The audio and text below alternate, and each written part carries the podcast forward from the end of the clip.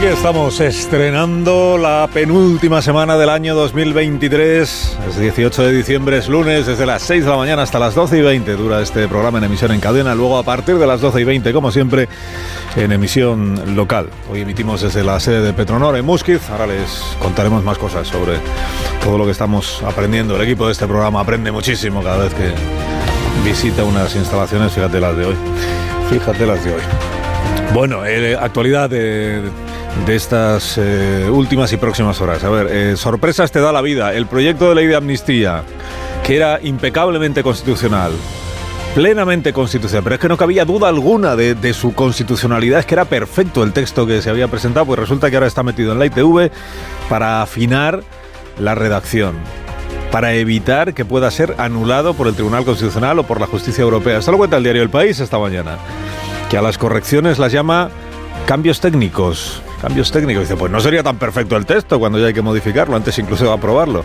Bueno, lo que dice la información es que son Esquerra y Junts per Cataluña quienes buscan cambiar lo de los condenados por terrorismo para que nadie se quede fuera de la amnistía. Recuérdese que este proyecto lo que hace es abortar las causas judiciales sin esperar a que éstas terminen, de tal manera que el procesado o condenado por terrorismo que todavía no lo esté en sentencia firme sería amnistiado. Eso es lo que permite que el PSOE diga, no, no, no, no, no, no estamos amnistiando delitos de terrorismo porque como todavía no hay sentencia firme, o sea, puede ser uno culpable de un delito de terrorismo, pero como todavía no se ha producido la última sentencia, pues se libra porque le dan la impunidad. Dice también esta información que el PSOE, Sumar y Esquerra Republicana de Cataluña rechazan de plano amnistiar casos de corrupción. De plano, pero vamos a ver si Puigdemont está procesado por corrupción. Que es como se llama la malversación, es eso, es, eso es la corrupción. Cuenta el diario ABC que dos de los activistas de Tsunami Democratic, a los que identificó la Guardia Civil, tenían antecedentes policiales por terrorismo. Policiales. Eran sospechosos de colaboración, pero nunca llegó a producirse una condena. Y cuenta el diario El Mundo que la doctrina del Tribunal Constitucional permite que la, amnistía, la ley esta, sea eh, recurrida ante el Tribunal de Justicia de la Unión Europea sin esperar a que se pronuncie el Tribunal Constitucional. Como dice el diario El Mundo, sin pasar por Conde Pumpido. La propia doctrina del Constitucional hace posible eso. Luego de las consecuencias políticas de la amnistía, que, que, según el gobierno lo que va a traer es la, la, paz, la convivencia, la prosperidad, dice el confidencial que en Moncloa tienen encuestas que recogen el voto de castigo al PSC, hasta 600.000 votos menos, comparado con las generales, entiendo, en las que sacó un millón doscientos y pico mil. O sea, se quedaría en la mitad de lo que obtuvo en generales y en los mismos números de las elecciones autonómicas de 2021, cuando el PSC sacó 650.000 votos. ¿no? Declara Cuca Gamarra a la vanguardia. Muchos catalanes constitucionalistas se sienten traicionados por el PSC y huérfanos. Y también dice, Sánchez quiere la foto con Feijó para blanquear otras fotos. Lo que no dice Cuca Gamarra es que Feijó no vaya a ir al Palacio de la Moncloa. ¿eh? Me parece que están haciendo sufrir al presidente, pero que al final antes de fin de año tendremos, tendremos reunión. La razón trae encuesta de elecciones generales que le va a alegrar el día al Partido Popular. Es el único que crece en esta legislatura. Se pondría, según esta encuesta, en 153 escaños a costa de Vox, que mengua pero sumaría con el PP mayoría absoluta, a costa de sumar también, que, es quien cae en la izquierda. El PSOE flojea, pero aguanta en los 118-120 escaños. Al presidente Sánchez ya sabemos que estas encuestas, no habiendo elecciones convocadas, le parece que son una pérdida de tiempo. El diario.es trae una de estas encuestas también. Coincide en que el PSOE flojea unas décimas, Sumar, eh, sin embargo, le, va mejor, unas décimas para arriba. Eh, Vox eh, también le va un poquito mejor, unas décimas para arriba. Dice, dice, la encuesta, dice el diario.es que según la encuesta del PP frena su ascenso y ya no rentabiliza su furibundo rechazo a a la amnistía, a la valoración incluida en la explicación. Bueno, le sigue sacando seis puntos el PP al Partido Socialista. El español da por hecho que el Senado va a bloquear la aprobación de los presupuestos y que Sánchez cambiará la ley para quitarle al Senado lo que ahora tiene, que es la posibilidad de vetar la tramitación con el asunto del techo de gasto. En Pamplona hubo concentración este fin de semana contra el pacto PSOE Bildu. La portada del diario de Navarra la ocupa una fotografía de la plaza del ayuntamiento abarrotada. Este es el título. Miles de personas claman contra la moción de censura. El diario de noticias lo ve de otra manera. Dice, PP y Vox acaparan el acto de, UPN y usan Pamplona como otro escenario de su cruzada contra Pedro Sánchez. Pamplona usada. Es Escribe Nacho Calvo en el diario de Navarra que una parte del electorado del PSN será militante hasta la muerte, haga lo que haga, pero otra parte, mayor o menor, no comparte las decisiones de los socialistas y estos lo saben. La vanguardia le dedica hoy su editorial al pacto entre el PSOE y Bildu y celebra ese pacto con el argumento de que hay que optar entre dejar abiertas las heridas para siempre o tratar de sanarlas. También dice que con este pacto el PSOE lleva a la izquierda a Berchale al marco institucional. Ya está tardando el PP, esto no lo dice la vanguardia, ¿eh? ya está tardando el PP en responder cuando se le critica que pacte con Vox, pues esto mismo, ¿no? Que está llevando a Bascal al marco constitucional y que hay que cerrar las heridas que dejó abiertas Franco, por ejemplo. Iván Redondo escribe en La Vanguardia que lo de Pamplona es un caso aislado, pero que bebe del espíritu del pacto de Ajurianea que firmaron, dice Iván, todos los partidos políticos vascos en 1988. Bueno, todos no. Batasuna estaba fuera de ese pacto, porque Batasuna estaba dentro del otro, le estaba haciendo el trabajo a ETA. Esto es lo que Bildu no quiere asumir. Bueno, la tesis eh, de Iván entiende es que siendo lo de Pamplona un caso aislado, debería dejar de ser aislado. Hace otro pronóstico, que el catalán será lengua oficial de la Unión Europea. ¿eh? Tranquil, Carlas, tranquil, que ya va llegando Bildu proclamó candidato al Endacari este fin de semana a Ochandiano.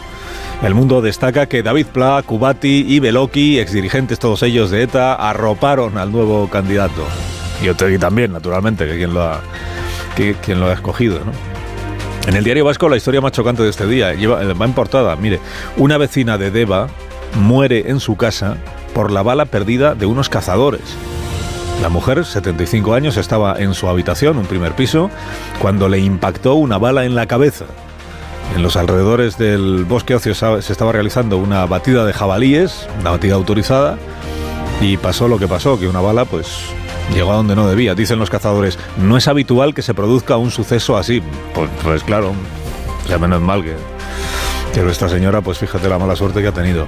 El periódico de Cataluña se ocupa de la fruta, no de la que le gusta Isabel Díaz Ayuso, sino de la que le gusta a los Mossos de Escuadra. Es un nuevo procedimiento policial que permite eh, identificar huellas dactilares en la fruta o en la piel humana. O sea, delincuentes que hayan tocado, por ejemplo, a sus víctimas habrían dejado la huella dactilar en la piel de estas. Es un dato que aparece en un reportaje sobre casos sin resolver de los últimos 20 años que ahora están siendo revisados. Y termino con la viñeta de Idigo Rasipachi en El Mundo. Un niño escribe, dice, queridos Reyes Magos, este año no os voy a pedir la paz en el mundo porque no os quiero dejar en ridículo.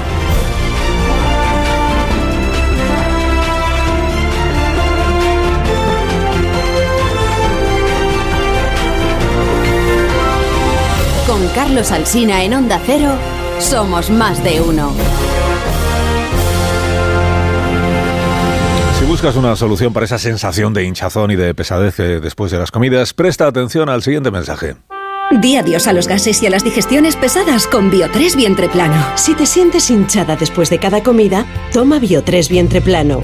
Verás cómo mejora tu bienestar digestivo. Bio3 Vientre Plano en sobres monodosis, con probióticos megaflora reforzados con prebióticos e hinojo para obtener resultados reales. Consulta a tu farmacéutico y notarás la diferencia. Es la recomendación de Bio3 Vientre Plano.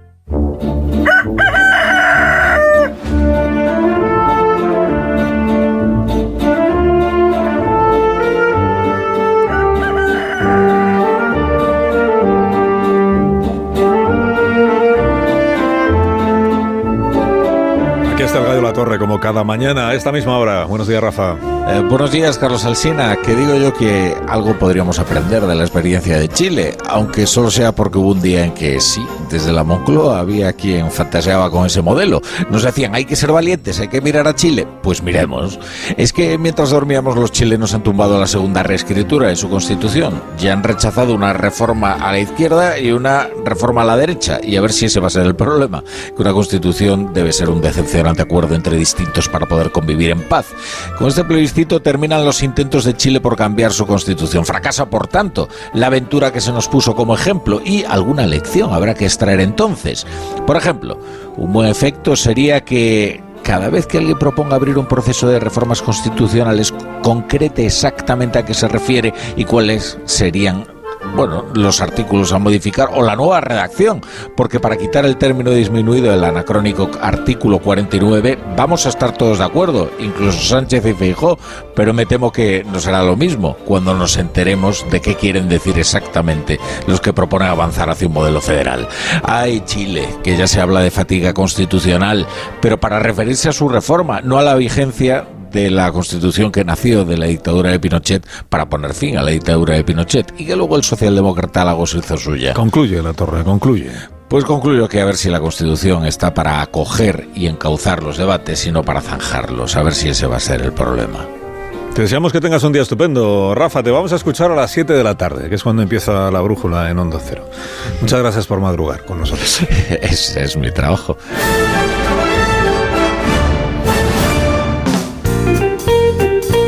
Desterrar esta mala fama que le acompaña, Rafa ha decidido que va a trabajar todos los días de estas Navidades. Todo significa todos. O sea, hará la brújula en Nochebuena, en Navidad, Nochevieja, especial eh, Nochevieja de la brújula.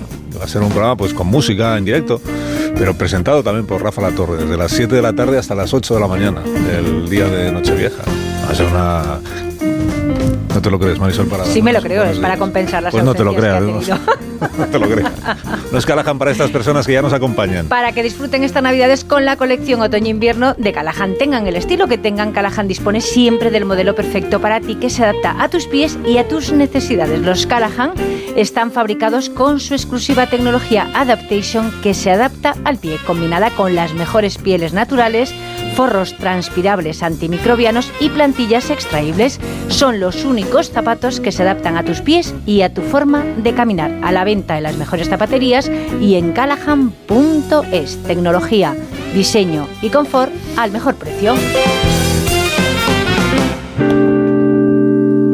En tertulia esta mañana ya terminó de salir el sol en Musquiz, eh, que jornada más luminosa tenemos por delante, ¿verdad? Eh, los contertulios de este programa, que están ahí en la sede de Petronor, están en disposición de acreditarlo. Buenos días, John Muller. ¿Qué tal? Buenos días. Buenos días y bienvenido. Luego hablamos de tu país y de tu otro país, si, si te parece.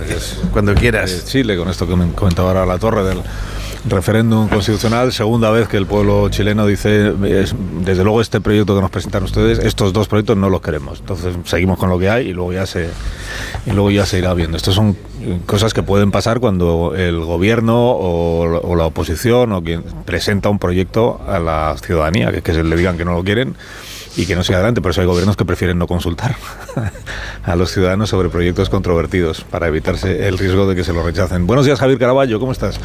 Muy buenos días. Buenos días. Espléndido. Me alegro En esta muchísimo. ciudad. Esto es una auténtica ciudad, lo de Petronor. Sí, sí que lo es. sí. Es una ciudad dentro de la ciudad. De, Sí, sí. La ciudad de Petronor dentro de la ciudad de. Impresionante. Y estáis verdaderamente admirados, veo, esta mañana todos. Marta Sí, García ayer, sí, buenos sí. días. Buenos días, yo además estoy encantada porque he aprendido un gentilicio nuevo, que sabes que me encantan los gentilicios, y no me sabía el de Musquit, que es musquense. El de Portugalete sí que me lo sabía, que es portugalujo, o portugaluja. Me lo enseñó una insigne portugaluja.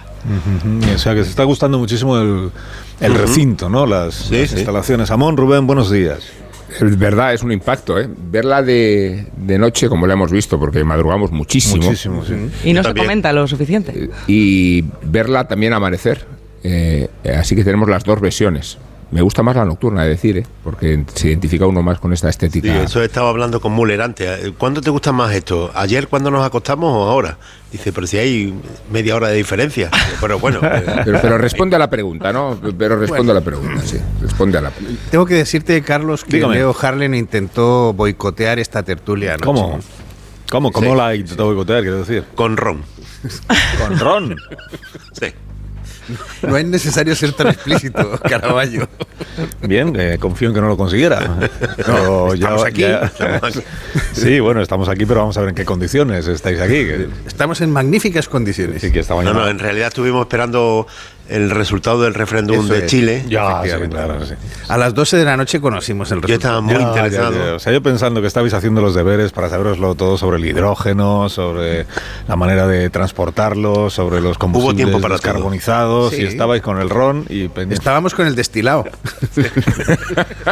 Sí, Es verdad, es un proceso también Era, complejo. era otro tipo de combustible, Ron. El...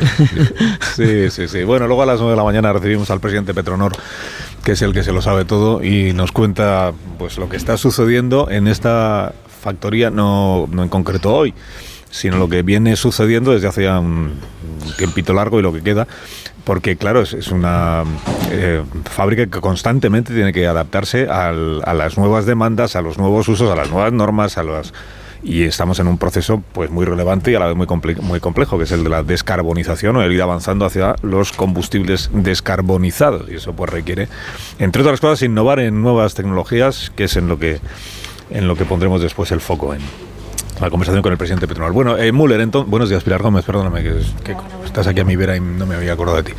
Buenos días, Pilar Gómez, que ahora nos contará eh, cómo es eso de que el PSC perdería 600.000 votos, según algunas encuestas, si hoy hubiera elecciones en, en Cataluña. Elecciones en Cataluña que probablemente sean el año que viene, si no son el año 25, probablemente. Bueno, eh, Müller, entonces, eh, como a ver, como chileno eh, residente en España, el, Sí. el pueblo chileno eh, es obligatorio votar, o sea que el, el porcentaje de participación en un referéndum como este tiene menos valor de lo que tendría, por ejemplo, aquí, porque allí hay que votar sí o sí. La- las encuestas venían diciendo que el interés por esta consulta era reducido.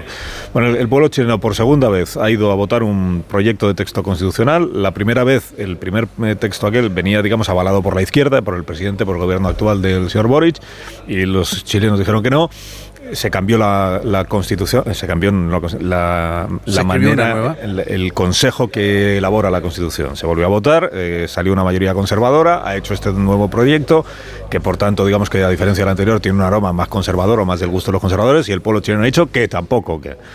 Y, y entonces, ¿qué es lo que queréis los chilenos? Esta es un poco la pregunta de esta mañana, John. Bueno, la, la- la respuesta es que los chilenos lo que están es agotados del proceso constitucional. O sea, este proceso que se abrió en 2019 después del famoso estallido social, eh, lo, que, lo que ha ocurrido es que los chilenos han descubierto, eh, les ha costado 30 mil millones de pesos, pero han descubierto que después de, dos, de elaborar dos constituciones, dos textos constitucionales para sustituir la de Pinochet del 80, eh, lo que, a la conclusión a la, que han llegado es que las constituciones no cambian los problemas de los países, no mejoran el crecimiento económico, no ordenan a los gobiernos y entonces ahora lo que está reclamando la, ciudadanía en Chile es un gobierno que se preocupe de los problemas reales que tiene el país. ¿Cuáles son esos problemas? Un nivel de delincuencia y de violencia en las calles desatada, principalmente por la llegada del narcotráfico, de núcleos de narcotráfico que se han desarrollado en el país a lo largo de los últimos tiempos, eh, una falta de crecimiento. eh, Chile es un país que crecía una media del 6% en, eh, en, la primera década de este siglo y que está creciendo mm, un menos del 2%, un 1 y algo. Y luego eh, preocupaciones concretas como por ejemplo hay problemas con la atención sanitaria, hay problemas con la educación. La gente lo que quiere es, mm, como ha anunciado Boric, por cierto, con, con buen sentido, lo que quiere es que alguien se ocupe de los problemas reales del país. Conclusión, las constituciones no solucionan los problemas reales de los países. ¿Qué es, qué es lo que va a ocurrir? Perdona, que, que- ahora vamos a llegar a una etapa en la que no se hablará de que la necesidad de cambiar la constitución. Es increíble que la izquierda haya terminado defendiendo la constitución de Pinochet. La constitución de Pinochet, bueno, ahora dicen no es la de Pinochet, es la reformada por Lagos, pero eh, lo, lo tremendo es que eh, esa es la constitución que se ha estado usando como fetiche para decir eh, el régimen del 80 que creó esta constitución había caducado. Pues no había caducado. Acaba de ganar su última batalla después de que todo el mundo la había dado por muerta. No, lo, lo que iba a decir, John, es que todos los plebiscitos que se proponen a los electores terminan siendo un castigo al que lo propone, muy por encima incluso de lo que se propone. Y en esa ambigüedad está hasta qué punto eh, la consulta constitucional ha dado esos bandazos, porque sobrepasa eh, el propio objetivo. Eh, es una ocasión para reprocharle al convocante mucho más que aquello que convoca, a no ser que se produzca en tiranías donde no hay margen a la, dis- a la disenso, ¿no? como ocurre cuando Putin o, o Maduro deciden prorrogar sus poderes y sus cualificaciones con consultas totalmente amañadas. Pero si hay un proceso limpio y si eh, se abusa del plebiscito como fórmula democrática, yo creo mucho más en la democracia representativa que en la plebiscitaria, eh, en realidad termina resintiéndose el propio proceso del objetivo, que no es ya someter una constitución o una reforma, sino castigar o no al que la ha propuesto. Y no sería, John, más que que las constituciones no arreglan los problemas, que al final es el marco legal que arregla todo, eh, que son las reformas constitucionales las que las que no lo arreglan. No, es que no se planteó Chile ha batido. reforma, se ya, ya, ya, ya, la digo, sí. Chile ha batido un récord en, en tanta reforma acelerada y esta última eh, no debe de estar dejando eh, contento a nadie, porque claro, la derrota es de la derecha, Claro. pero la izquierda lo que quería era ver. que la de 1980 no estuviera vigente. No, no, pero que, que- que la constitución de Chile es dos años más joven que, que la española. Es del 80 y la española es del 78. No, no conozco la constitución de, Chile, pero sí, sí entiendo muy bien esto que tú dices, ¿no? Que cuando se formula la necesidad de cambiar la constitución como la solución de los problemas del país. En el caso de España está muy claro. Tenemos una constitución que eh, lo revolucionario, como decía Julio Anguita en su tiempo, sería que se cumpliera la constitución. La constitución española.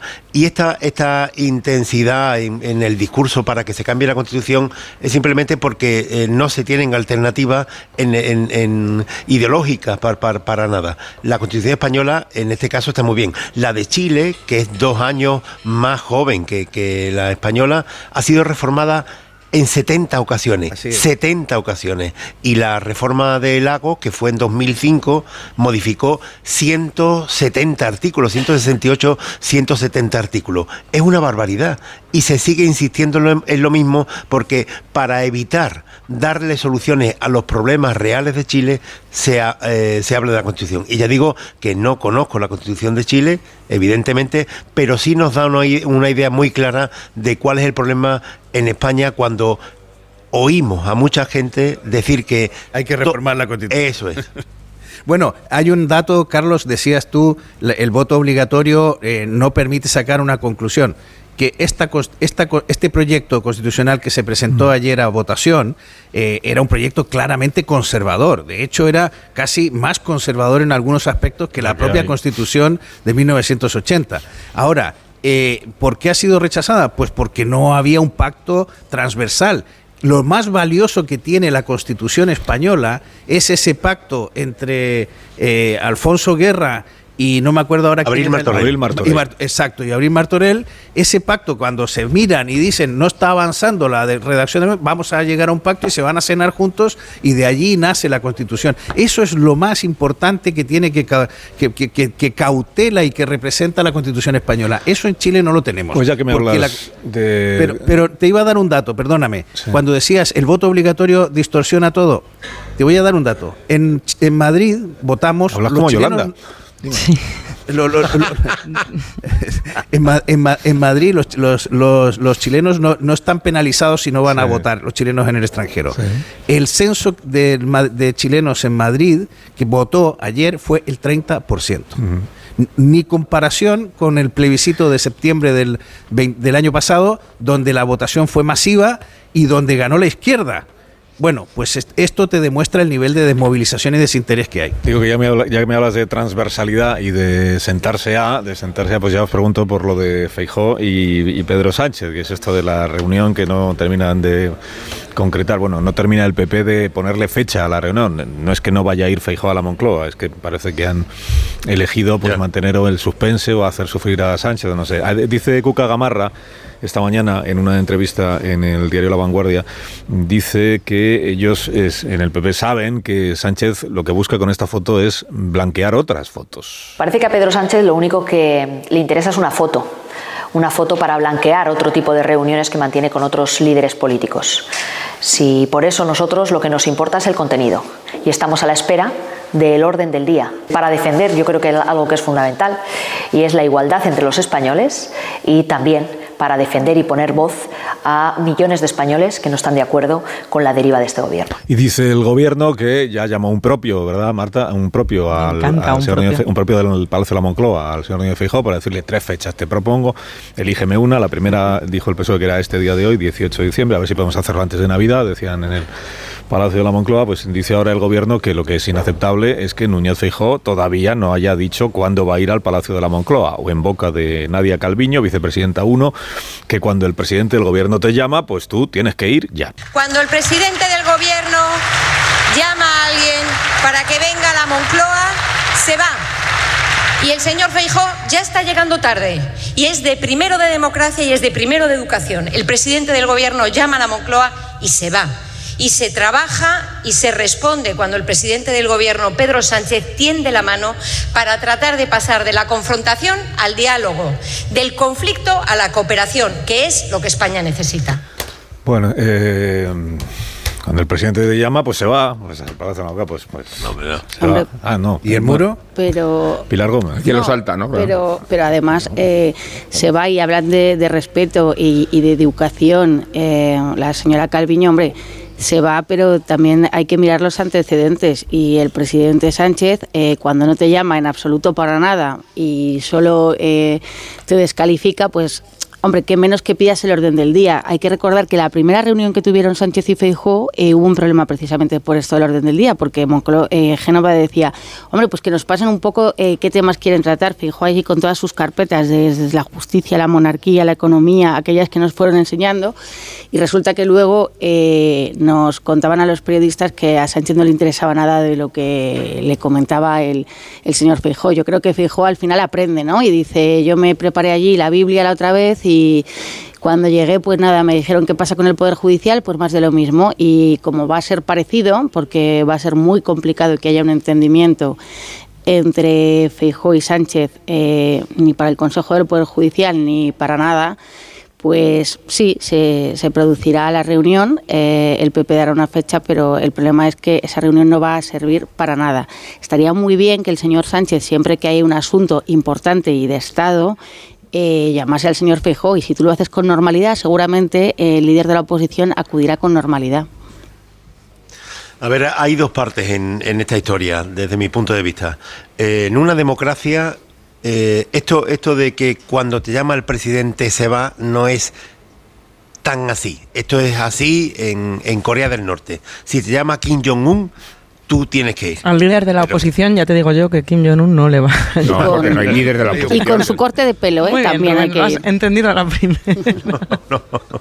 Y esto, per- pero eh, y ta- también lo entiendo dentro de la lógica del Partido Socialista. Si a cualquiera de los que est- está repitiendo cuando te llama el presidente se va de- del Partido Socialista es normal. Si no van cada uno de ellos quiere decir que, que, eh, se le acaba el cargo en el que está o, el puesto en el que lo han colocado. Entonces, eh, dentro del Partido Socialista, si te llama Pedro Sánchez, se va.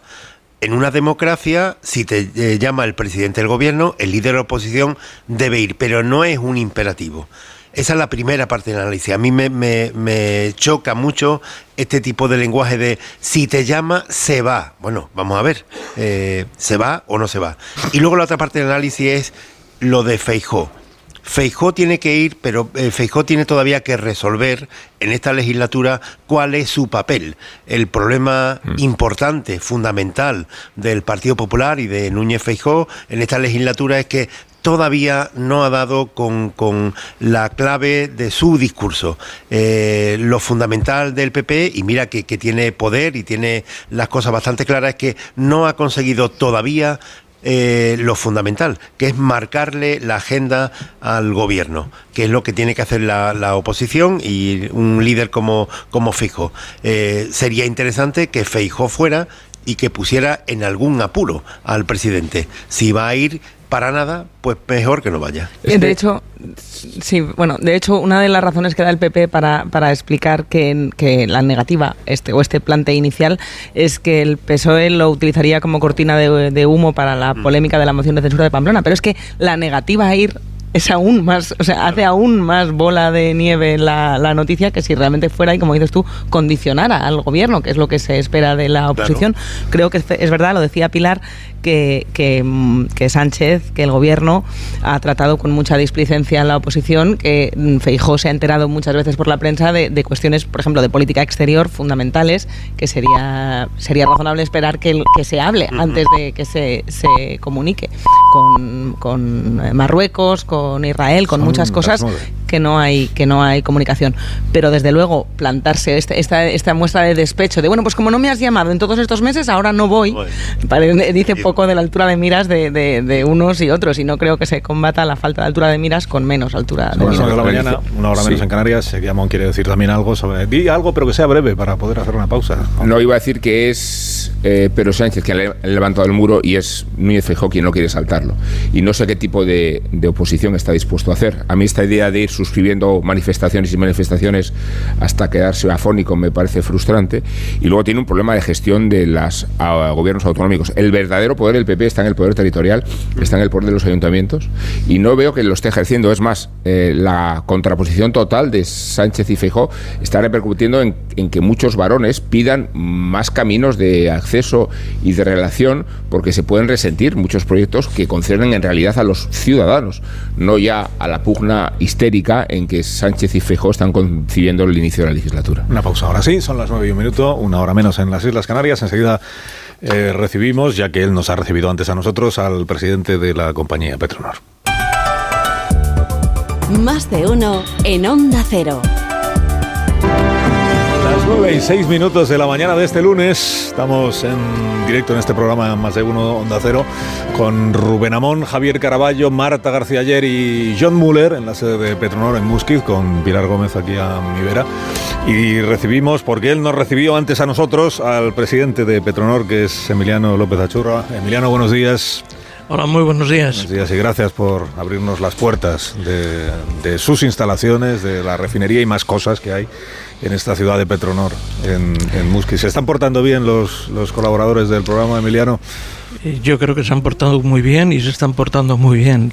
Lo que sí quiero señalar es mi agradecimiento por la presencia del programa en Petronor porque estáis haciendo una labor pedagógica muy importante y es ligar a la ciudadanía lo que es la actividad industrial, porque sin industria no hay bienestar y en ese sentido mi más sincero y profundo agradecimiento. Bueno, están maravillados los colaboradores, y así lo han manifestado desde primerísima hora de la mañana, Emiliano, están maravillados con las instalaciones de, de Petronor ahí en Musquit.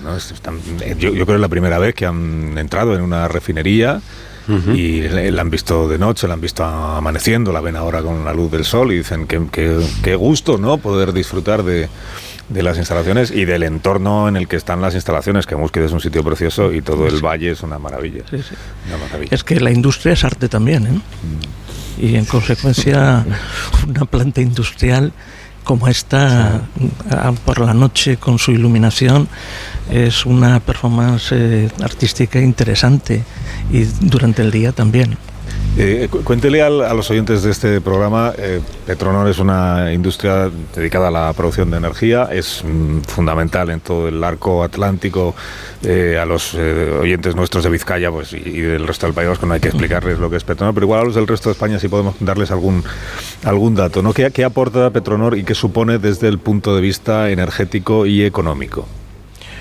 Pues en primer lugar, Petronor es la traducción de lo que podemos señalar la necesaria evolución industrial y tecnológica en el sector energético desde su origen. En segundo lugar, eh, Petronor representa lo que es la incardinación de actividad industrial, desarrollo económico y bienestar. Y en tercer lugar, eh, significa que en España hay capacidades tecnológicas e industriales que nos permiten abordar no solo el presente, sino el, futuro también con optimismo. Y en términos económicos, el Petronor representa, mm, según mm, la horquilla de los resultados, entre un 10 y un 15% de la recaudación fiscal del territorio histórico de Vizcaya, representa a su vez el 40-45% de la actividad económica del puerto autónomo de Bilbao, representa a su vez una dinámica económica que articula una capacidad de tracción industrial y de tracción económica significativa que ronda alrededor de 4.000 a 5.000 personas, independientemente de lo que es el mundo de la pequeña empresa y mediana. también aporta eh, mil puestos directos y aporta fundamentalmente eh, presente y futuro con los proyectos actuales y con los proyectos futuros. Les, vengo contando a los oyentes emilianos de primera hora que esta factoría, la refinería en la que desde la que se emite hoy este programa, está en un proceso permanente de actualización. Nunca deja de, no puede dejar de funcionar, pero a la vez tiene que ir adaptándose, cambiando muchos de los procesos de, producción, porque el objetivo último es eh, que los combustibles que se produzcan sean todos ellos combustibles descarbonizados para el año 2050, ¿no? Creo que es 50. Ahora estáis ya, eh, o están ustedes ya produciendo eh, 10% de combustibles descarbonizados. El objetivo es en el 2050 haber llegado al 100%. ¿Cómo se hace para ir modificando el, la manera de producir dentro de una eh, factoría como esta que a la vez no puede dejar nunca de, de funcionar. O sea, ¿cómo, está, ¿cómo están haciendo ustedes, que me sale el tuteo con perdón, cómo están haciendo ustedes para, para conseguir que ese proceso de actualización tecnológica, que es de lo que se trata, no vaya en detrimento o no merme la capacidad de producción que ya tiene la factoría? Mire, si, eh, mira, eh, si te parece, hablamos ya Sí, de vamos tú a poner de acuerdo ya, porque si no- Sí, eh, perfecto. Eh, mira, en primer lugar, eh, Petronor, como he dicho anteriormente, es el perfecto ejemplo de la evolución industrial sobre la base de la evolución del mercado y de los desarrollos tecnológicos. Petronor nace para suministrar combustible para la producción eléctrica. Cuando el sector eléctrico evoluciona tecnológicamente, pues Petronor tiene que variar sustancialmente su foco de mercado e introduce la eh, producción de combustibles para la movilidad fundamentalmente.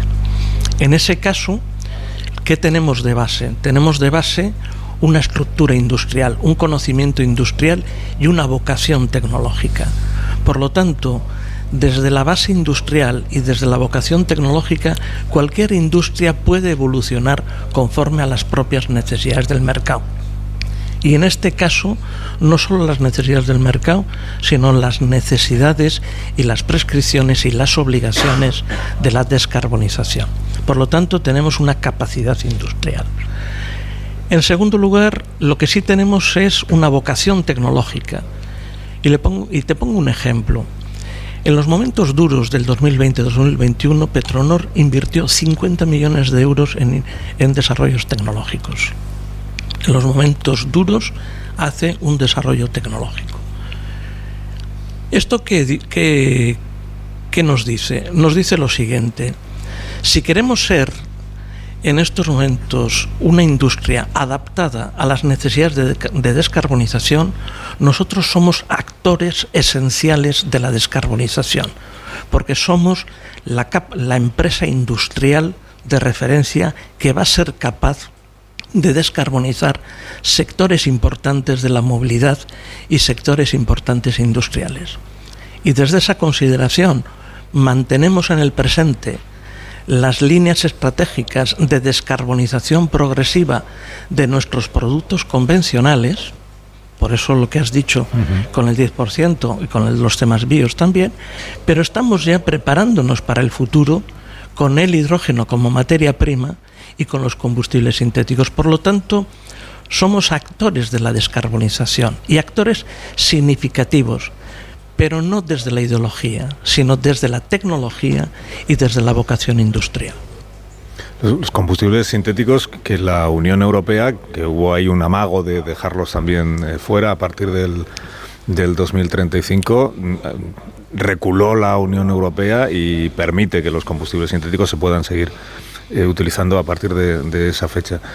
Esto entiendo que para Petronor y para el presidente de la compañía Petronor fue un acierto por parte de la Unión Europea, ¿no? Revisar la posición en la que estaba y, digamos, llegar a una posición más flexible, podríamos decir, ¿no?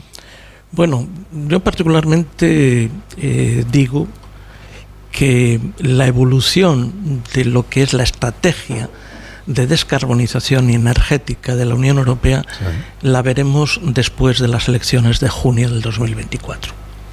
Hasta ahora hemos hecho unas aproximaciones en materia de transición energética donde esto parecía más una competición de, de sprint de 100 metros lisos en relación a ver quién era más verde, sin contemplar las propias necesidades de Europa como entorno de liderazgo tecnológico, geopolítico y geoeconómico, cuando la transición es un proceso de maratón donde hay componentes geopolíticos, liderazgos tecnológicos y liderazgos industriales en medio.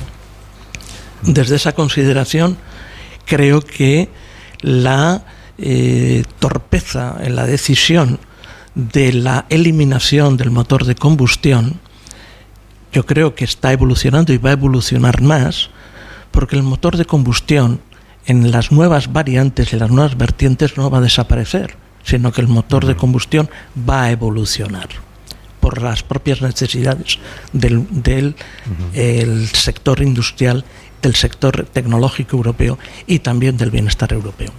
Eh, vamos a hablar al hidrógeno, si te parece bien, eh, Emiliano, porque les he prometido a los oyentes que vamos a explicarles, y yo no, sé, yo no soy capaz, así que te va a tocar a ti, eh, qué es un electrolizador, qué relevancia tiene, qué importancia tiene, que ya, ya está funcionando, ¿no? El, primer electrolizador de la, de la planta de, de, Petronor.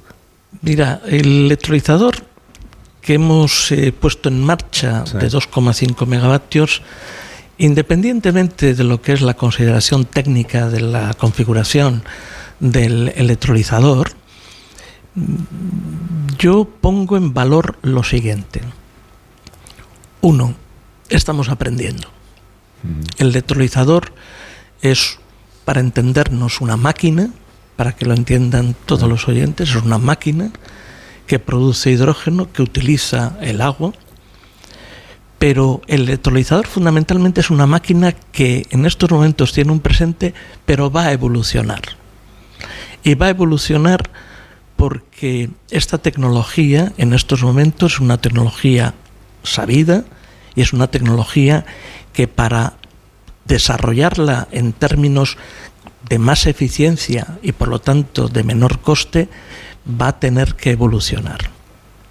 En segundo lugar, para evolucionar hay que tener personas capacitadas e implicadas. Y este electrolizador, lo puedo decir con orgullo, que ha sido fruto de una colaboración tecnológica con otro partner europeo, su proyecto europeo, pero en segundo lugar, para mí lo más importante, ¿quién ha sido capaz de hacerlo? Pues ha sido capaz de hacerlo un colectivo de Petronor joven, excelentemente bien formado en ingeniería, que son los que han hecho posible que el electrolizador esté en marcha. Por lo tanto, para mí el electrolizador es la simbología de que hay capital humano muy sólidamente formado, hay un capital humano sólidamente comprometido con la descarbonización y un capital humano sólidamente ligado a lo que es el desarrollo tecnológico del electrolizador. Por lo tanto, el electrolizador para mí es una simbología de que vamos a abordar los siguientes electrolizadores con gran capacidad técnica y con gran capacidad de ingeniería. El electrolizador permite que se esté produciendo ya continuamente hidrógeno, irá a más y, como tú dices, lo deseable es que pueda ir a más la producción y abaratando los costes. Supongo que esto también será motivo de, atracción de otras empresas que quieran eh, instalarse en la, en la zona para disfrutar del suministro de hidrógeno o, incluso poder llevar este hidrógeno que se produzca continuamente hasta pues destinos que pueden parecer muy lejanos, pero que ahí tirando una tubería, ¿no? pues, pues se puede hacer llegar. Pues mire, eh, mira, mm, me voy a permitir con otro ejemplo, que es el siguiente. Eh, cuando nosotros lanzamos el proyecto del hidrógeno, no lo mm. lanzamos solo como Petronor, lo lanzamos como una dinámica de cooperación y que nos ha permitido liderar una asociación donde están involucrados más de 85 empresas, instituciones tecnológicas y universidades. ¿Esto qué significa? Que estamos empezando a construir la economía del hidrógeno. Y la economía del hidrógeno solo es posible construirla aglutinando alrededor nuestro, como lo estamos haciendo y lo estamos desarrollando, con un perímetro de, un ecosistema de pequeñas y medianas empresas ligadas a la industria del hidrógeno. Dos, pequeñas y medianas empresas que nos han informado de que en España hay altas capacidades. Hay empresas del País Vasco, hay empresas de Aragón, hay empresas de Castilla-La Mancha. ¿Esto qué quiere decir? Que en España hay capacidades industriales de la pequeña y mediana empresa, que lo que requieren son ilusión de proyectos. Y lo que requieren también es integrar una cooperación de liderazgo entre las empresas tractoras y las empresas pymes. En segundo lugar, no hay economía del hidrógeno sin empresas que consuman hidrógeno. Y ahí tenemos hecho los acuerdos con las diferentes empresas de la movilidad, pero también con aquellas empresas, por ejemplo, siderúrgicas, que están interesadas y necesitan descarbonizar su producción. Pero en tercer lugar, no hay economía del hidrógeno sin formación sin un capital humano formado. Y hemos hecho los acuerdos con diferentes universidades politécnicas, pero también con centros de, formación profesional y también con centros tecnológicos. Porque en España hay capacidades tecnológicas, como he dicho anteriormente, que pueden estar incardinadas en poder traducir el hidrógeno y el combustible sintético en un ecosistema tecnológico industrial de referencia en Europa. El hidrógeno no solo son tubos, el hidrógeno es industria, el hidrógeno es tecnología y el hidrógeno es la articulación de las capacidades nacionales. El mayor especialista en hidrógeno que tenemos en esta tertulia es Javier Caraballo, que tiene interés en plantearle una pregunta si, a usted no le importa, Emiliano. No, no. Sí, don Emiliano, muy buenos días. A ver, es que me gustaría llevar la conversación a, un terreno de lo cotidiano. He leído que dijo usted hace no, no hace mucho que si usted tuviera que optar, usted no se compraría un coche eléctrico. Claro, y esta es una opción que pues que tenemos eh, muchas personas. Yo me, estoy planteando, ¿me compro un coche eléctrico o no me lo compro? ¿Cuál es el futuro del coche eléctrico? En Petronor, el, recorrido para el futuro del hidrógeno renovable, ¿cuál es? Porque supongo que esto estará en función de lo que usted piensa del coche eléctrico. Si es el futuro o esto va a ser un, una especie de bluff. Hombre, todo el mundo puede decir, hombre, eh, estoy preguntando al presidente Petronor, ¿qué va a decir? Pero... No, yo en una etapa también eh, compaginé esta presidencia con la presidencia de una sociedad de recarga del vehículo eléctrico que se constituyó en el 2011, que estaba configurada y está configurada todavía por eh, Repsol y por el Ente Vasco de Energía. Por lo tanto, he presenciado directamente lo que significa el despliegue de los puntos de recarga. El vehículo, yo particularmente, eh, donde veo, yo veo fundamentalmente, primero, yo no sé el 2050 cuál va a ser el tipo de movilidad, porque pensar en el presente, lo que va a ser el 2050, considerando que puede haber disrupciones tecnológicas significativas, no lo sé. ¿Alguien piensa que en la al comienzo de este siglo el uso que podían tener los móviles? No. Por lo tanto, la tecnología es en materia energética va a ser la misma en términos de movilidad. ¿Yo qué considero?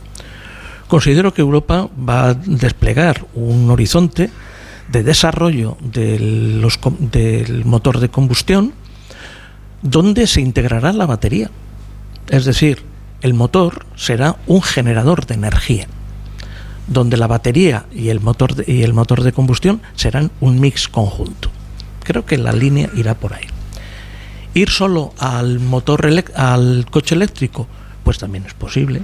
Ahora bien, Europa no tenemos ninguna posibilidad de liderar la movilidad eléctrica. Y el ejemplo está en el último acuerdo que ha hecho Stellantis con la compañía china de CATL. ¿Esto qué significa? Que el core de la movilidad eléctrica, que es la batería, eso ya el liderazgo tecnológico lo tiene China porque lo está trabajando desde principios de, de, este siglo y lo ha desarrollado. A partir de ahí, ¿Europa va a tener capacidad de desarrollar una autonomía estratégica en ese mundo? No. Primero por eso, pero en segundo lugar porque no controla las materias primas críticas y su refinación. Por lo tanto, no tiene capacidad de estar en la cadena de valor de una manera preeminente. El motor de combustión, por el contrario, sí va a tener una posición relevante para Europa. Por lo tanto, si no nos queremos pegar un tiro en el pie, como se dice vulgarmente, pues el motor de combustión va a tener que desarrollarse en otra eh, dirección. ahí está el combustible sintético, por ejemplo, como, un- como una posibilidad real. Marta García ayer hace la última pregunta al presidente de Petronor. Marta. Sí, comentaba la- la- el desafío de la autonomía energética de la Unión Europea, que es un tema sin duda que, que- que se puso de más actualidad que nunca con la invasión de Ucrania. Vamos a cumplir ya dos años de la guerra y uno de los muchos shock que sufrimos fue el energético. ¿ha, ha hecho suficientes transformaciones eh, la Unión Europea? Tenemos, estamos más cerca de conseguir una autonomía energética, porque a lo mejor no la vamos a tener en el motor eléctrico, pero no la tenemos en, en ninguna otra cosa. ¿Cuál es el camino para esa autonomía energética para, para Europa? No, lo que ha sucedido, la terrible guerra de Ucrania, es que a los europeos eh, se nos ha puesto la realidad enfrente como espejo. En ese sentido, eh, Europa, por eso insisto, la importancia de las elecciones de junio del 2024, porque va a ser un factor determinante para si somos capaces de construir un entorno político, geopolítico y geoeconómico con posición de fortaleza o con debilidad. En segundo lugar, Ucrania, ¿qué nos ha dicho? Ucrania nos ha dicho que toda la base articulada de la transición energética europea estaba cimentada en dos ejes. Uno, combustible barato de Rusia y por otro lado una externalización significativa de, de la cadena de valor industrial europea en China. Eso se ha roto, por lo tanto nosotros nos encontramos con una dificultad. Es cómo recomponemos nuestra autonomía estratégica real sobre bases de materias primas necesarias y nuestra posición en esas materias primas. Y eso se ve en las propuestas de reglamento en materia prima, en materias primas que está aprobado el Parlamento Europeo. Esto se ve en el planteamiento último que ha hecho en la Comisión en materia del mercado eléctrico, donde empieza el protagonismo ya de la energía nuclear, donde empieza el protagonismo de las compras conjuntas de materias primas críticas, pero siendo enanos políticos. Y en ese sentido, desde esa posición de enano político, en términos geopolíticos, te lleva a, una, a otra consideración. Si al- algún poder, desde que el mundo es mundo, quiere tener una posición prevalente, tiene que tener una posición de referencia en el mundo energético. Y energía significa tres pivotes. Recursos naturales, tecnología, industrialización y mercado. Por lo tanto, si en los recursos naturales somos débiles, si en el tema tecnológico somos débiles, vamos a ser débiles en el liderazgo energético global. Presidente de Petronor, Emiliano López Achurra, gracias por este rato. eh, yo creo que divulgativo ¿no? y, y muy interesante. Y continuaremos en el resto del programa, naturalmente, hablando de, de en qué está Petronor y en qué nos afecta a todos los ciudadanos y los clientes. Eh, Pues yo en nombre de Petronor, eh, mi más sincero agradecimiento por vuestra presencia aquí, porque es la manera de que todos los ciudadanos y ciudadanas de, este país contemplen la industria como algo propio y como un cimiento del bienestar. Muchísimas gracias. Gracias, Emiliano.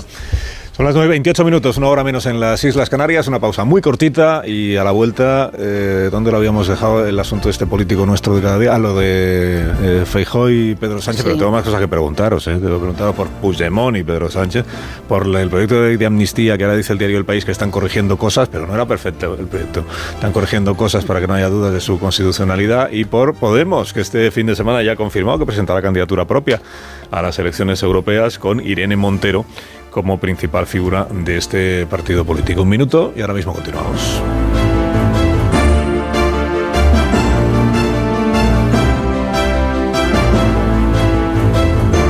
Más de uno. Onda Cero.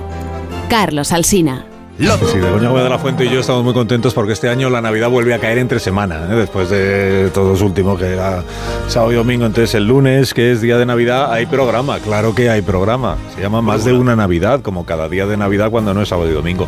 Y entonces el lunes estaremos aquí, desde las 8 de la mañana, porque nos dan cuartelillo para que vengamos un poco más tarde, desde las 8 de la mañana y con el protagonismo pues de, de quien tiene el protagonismo la mañana de Navidad, que es pues Papá Noel. Bueno, no, Papá Noel no, lo que haya dejado Papá Noel. Y la ficción sonora que tendremos la- el lunes que viene, claro que sí. Eh, qué bello es vivir. Qué bello es vivir este año. Es una cosa. Pero eso el lunes que viene, que de momento tenemos eh, tarea de aquí a- hasta ese día para seguir analizando las cosas estas de cada día, que es la, pues por ejemplo, eh, eh, hubo una concentración en Pamplona ayer, lo saben, lo venimos contando desde primera hora. Dice delegación de gobierno que 10.000 personas. Nos decía antes Dani eh, Ramírez García Mina, el nuevo, que es natural de la tierra, que 10.000 personas en Pamplona es una barbaridad de gente. Claro, estaba abarrotada la plaza del ayuntamiento, pero no solo la plaza del ayuntamiento. ¿Y para qué? Pues para manifestar la discrepancia, la disconformidad, el disgusto, el rechazo, la protesta de los ciudadanos que así lo entienden al pacto que han alcanzado el Partido Socialista de Navarra con Bildu y que hará que el próximo día de los Santos Inocentes pues la ciudad cambie de, de alcaldesa de alcaldesa a alcalde, de alcaldesa de UPN a alcalde de Bildu, eh, de Bildu del señor Asirón, que regresa a la alcaldía, solo que la primera vez no fue el PSOE quien le facilitó la llegada y esta vez sí, esta vez sí, el PSOE tenía la llave y le ha entregado la llave de la alcaldía a la coalición, partido que lidera eh, Arnaldo Otegi, eh, a los de a los de Bildu. Y a cuenta de este asunto, bueno, si queréis decir alguna cosa o queréis hacer algún comentario, naturalmente que podéis, pero añado ya un par de cuestiones más que tienen que ver con esto de la del proyecto de ley de amnistía de, los pactos que alcanza Pedro Sánchez, porque todo forma parte de lo mismo. No habría proyecto de ley de amnistía si no fuera porque Sánchez ha pactado con Junts per Catalunya su investidura y con Esquerra Republicana. Y sobre esto de la amnistía, he contado que hoy el diario El País dice que están eh, el gobierno o el PSOE y sus aliados independentistas catalanes, que es para quienes está hecha la ley de amnistía, claro. Es decir, el PSOE y los beneficiarios de esa ley de amnistía, que están eh, afinando algunas cuestiones técnicas cuestiones técnicas que, que tienen que ver sobre todo con lo de los delitos de terrorismo. Es decir, esto que contempla el proyecto de ley de amnistía o la proposición de ley que dice, no, quedan, eh, sí, sí se amnistía, sí, se amnistía a quienes estén procesados por delitos de terrorismo o incluso condenados siempre que no exista una sentencia firme, que en realidad es la manera con la que el gobierno creía que podía esquivar el rechazo desde la Unión Europea a la amnistía de terroristas, aquellos que están condenados. Por eso di- dice el PSOE, se lo escuchamos a Irache García en el Parlamento Europeo la semana pasada o la anterior, dice no, que aquí no estamos amnistiando terroristas, porque como todavía no hay sentencia firme, aunque estén condenados, a caber recurso. Y si solo están procesados, ya ni te cuento, que es lo que pasa con los del Tsunami Democratic. Bueno, que están en las cuestiones eh, técnicas, cambios técnicos, que significa que entonces el proyecto no era tan perfecto como se nos había dicho, desde el punto de vista siempre claro del gobierno. Y añado también que el PSC, según en, eh, información de Pilar Gómez allí presente,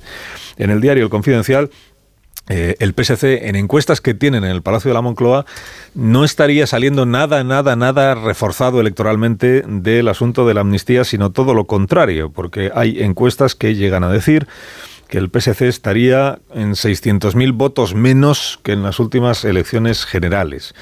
eh, que vendría a ser que el PSC se quedaría en lo que tenía en las últimas elecciones autonómicas, que eran 650.000. O sea que este subidón, subidón del PSC en las generales pues se convertiría en bajón bajón del PSC en las próximas elecciones autonómicas debido a lo de la amnistía. Eh, comentarios de los contertulios de este programa, que empiece Pilar Gómez, no por alusiones.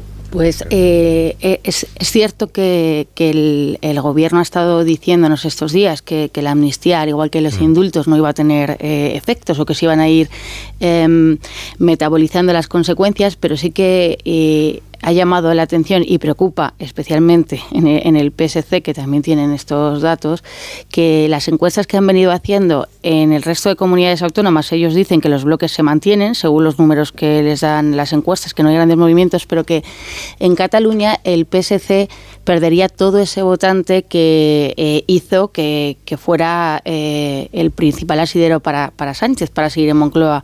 Y el análisis que, se hace es que hay mucho votante eh, del PSC que era de Ciudadanos y que eh, no comparte eh, la amnistía, que no coloca ya al PSC dentro de lo que es el constitucionalismo por em, las eh, concesiones que se han hecho a los independentistas y, aquí hay un problema porque no se van al PP que sí que mejora su resultado pero no de una forma eh, tan notable, sino que podríamos ver que hay mucha gente que, se va a la abstención, que volvemos a, las anteriores elecciones. Y hay que recordar que todo esto para Pedro Sánchez eh, tenía un fin, aparte de sus votos, que era el principal, aparte de poder ser presidente, también eh, fía todo a que si ella logra ser el presidente de la Generalitat, podrá decir que hay eh, pacificación, que al final ellos han tenido una, una solución. ¿Por qué? Porque han desbancado al independentismo de las instituciones. Ojo que, eh, como has comentado, no solo con el reto que, hay que hacer, eh, que, la amnistía en, Cataluña al PSC y de ahí eh, que Salvadorilla está incluso después de las elecciones fuese contrario a ella, puede acabar pasándole una factura importante. ¿Quién sigue? Caraballo, Müller, Marta, Rubén. Bueno, es interesante durante estos últimos semanas o meses hasta qué punto Pedro Sánchez ha ido sacrificando la notoriedad política de los exponentes del PSC y cómo en el PSC ha ido arraigando la sensación de que se estaba produciendo un tratamiento discriminatorio con cargos de relevancia, eh, no digamos desde que se mandó IZ a, a la UNESCO. Pero eh, creo al mismo tiempo que la realidad demoscópica de ahora no tiene por qué ser la realidad demoscópica de cuando sobrevengan las elecciones y que todas las extremos de desgaste que tiene el sanchismo se vayan digiriendo a medida que se enfoca el periodo electoral.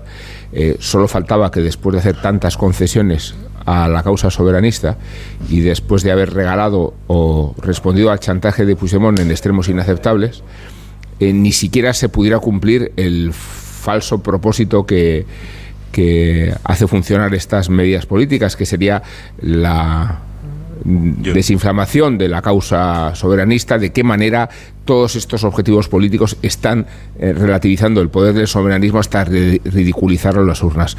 Eh, y creo que no se va a producir esa expectativa. claro. No, no, a mí lo que me, parece, por lo que observo, ¿eh? sin ningún sustento estadístico, es que hay una gran parte del electorado socialista que tiene asimilado que puede que no le guste la amnistía, pero que eh, le compensa siempre que siga habiendo un gobierno de Pedro Sánchez y que este discurso, que es el que ha machacado, con el que ha machacado Pedro Sánchez desde el principio, el, eh, eh, lo de hacer la necesidad virtud, pues esto hay mucho elector de, de, izquierda que lo ha entendido así y que lo asume así.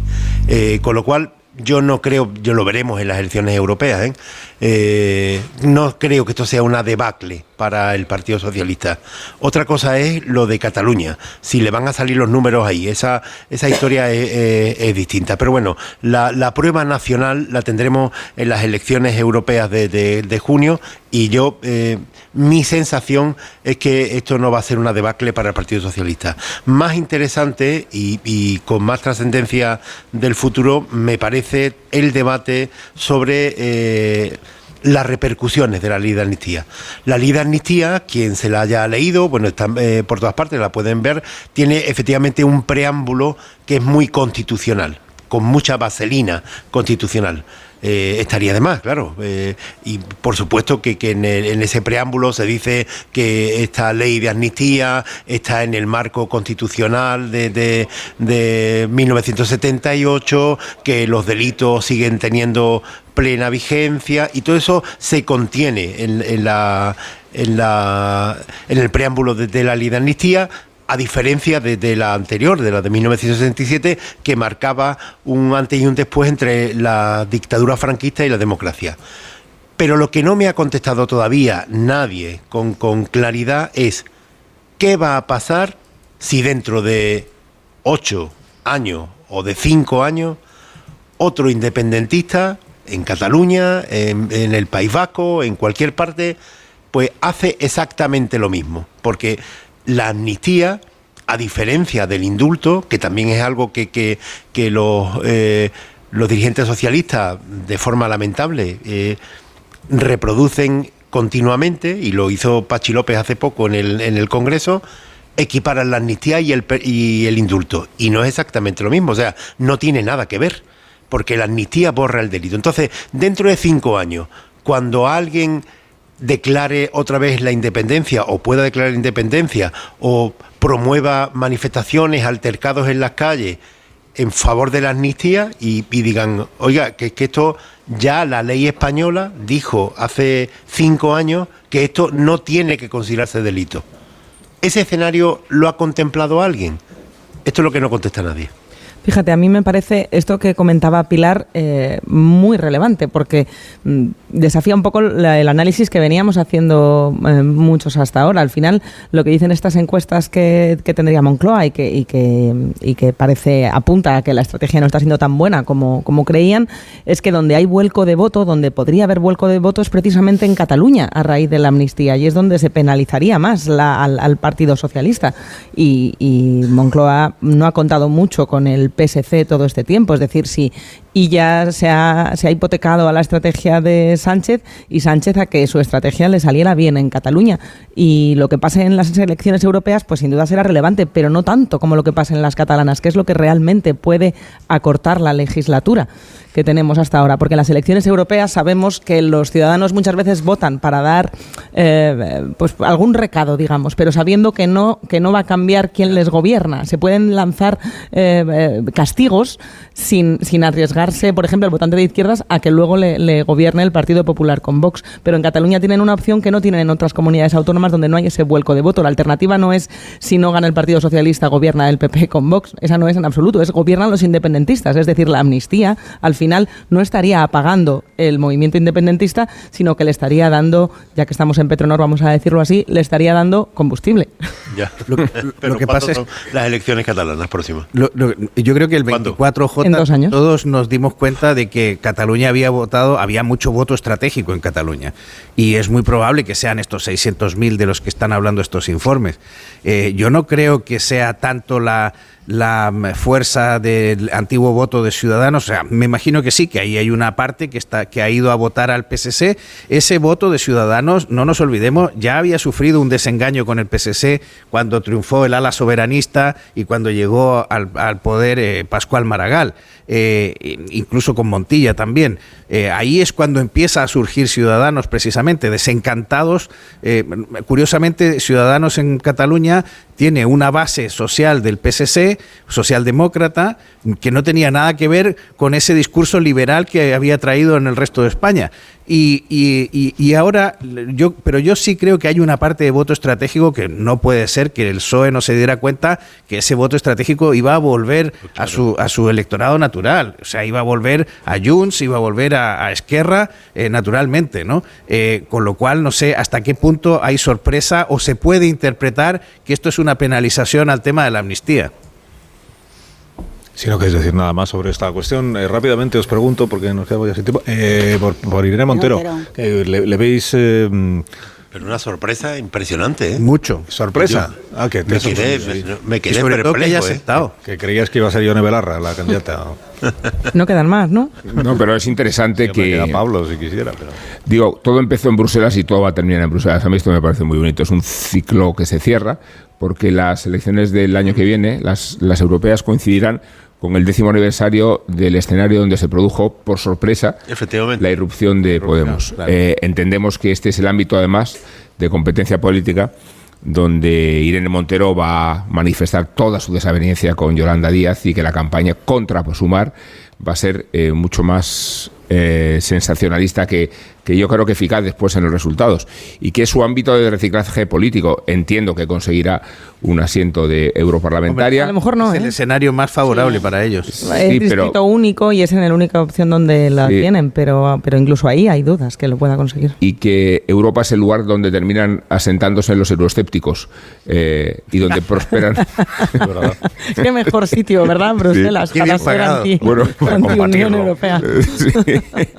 Para sabotearlo desde dentro. Pues un minuto, un minuto, eh, una pausa cortita y a la vuelta contamos la actualidad económica y financiera de este día y si Amón lo tiene bien podrá indultar a quien le parezca oportuno. Más de uno en Onda Cero.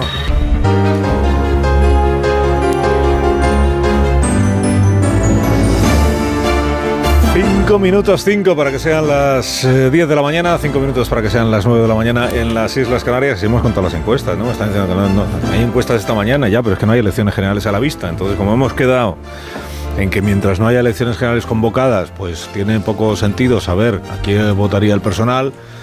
Pues por eso, como dice el presidente del gobierno, dice pues estas encuestas que no, bueno, Sánchez que ya no se fía más que de las encuestas de Tezanos, el presidente del Centro de Investigaciones Sociológicas, que viene acreditando pues su neutralidad en, todos los ámbitos de su trabajo y de su vida.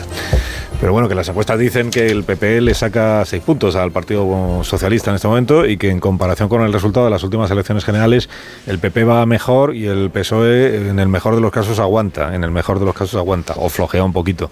Y el PP va mejor sobre todo a costa de Vox que es quien, según la encuesta del diario La Razón, está resintiéndose o, me- o menguando. Recuerdo también que Santiago Abascal, ayer en Italia, eh, dijo que él no le desea eh, a nadie que sea colgado por los pies, eh, que, se- que es que le están todo el día le están malinterpretando las cosas que dicen, que él es una víctima de la malinterpretación.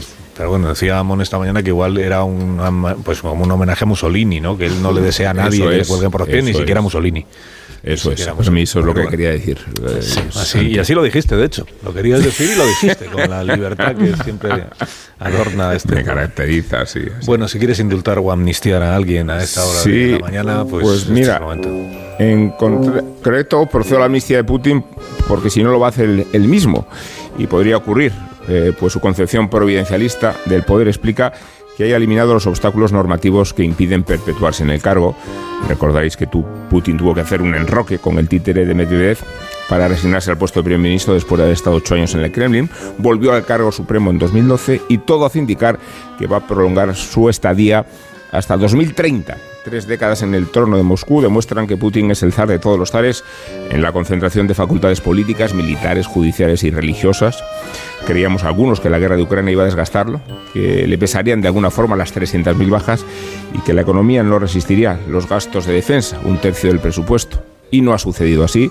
Ya sabemos que Putin controla la propaganda, depura la oposición y desplaza los derechos humanos, hasta el extremo de degradar el movimiento LGTBI a la categoría del terrorismo, pero las atrocidades no contradicen su grado de identificación con los compatriotas y el culto que le profesan a la vez la extrema derecha y la extrema izquierda mundiales, y todos los gobiernos autocráticos e iliberales que observan en Putin el mejor baluarte contra la democracia, el capitalismo y las sociedades abiertas. Se presenta a las elecciones, Carlos ya lo ha anunciado, y no le queda tanto para conseguir las adhesiones que acaba de obtener Kim Jong-un por encima del 9, no, 99,9% de los partidarios.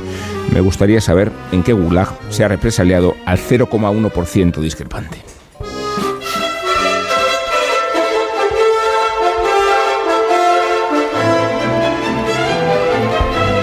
Pues ahora con Marisol Parada os vamos a adelantar el Papá Noel de este año porque llegan los Callahan, es un regalo magnífico. Es el mejor regalo. Mejor, sí. Para que disfrutéis de las navidades con la colección otoño-invierno de Callahan, porque tengas el estilo que tengas, Callahan dispone del modelo perfecto para ti que se adapta a tus pies y a tus necesidades. Los Callahan están fabricados con su exclusiva tecnología Adaptation que se adapta al pie combinando las mejores pieles naturales, forros transpirables y plantillas extraíbles. Son los únicos zapatos que se adaptan a tus pies y a tu forma de caminar. A la venta en las mejores zapaterías y en callahan.es. Tecnología, diseño y confort al mejor precio.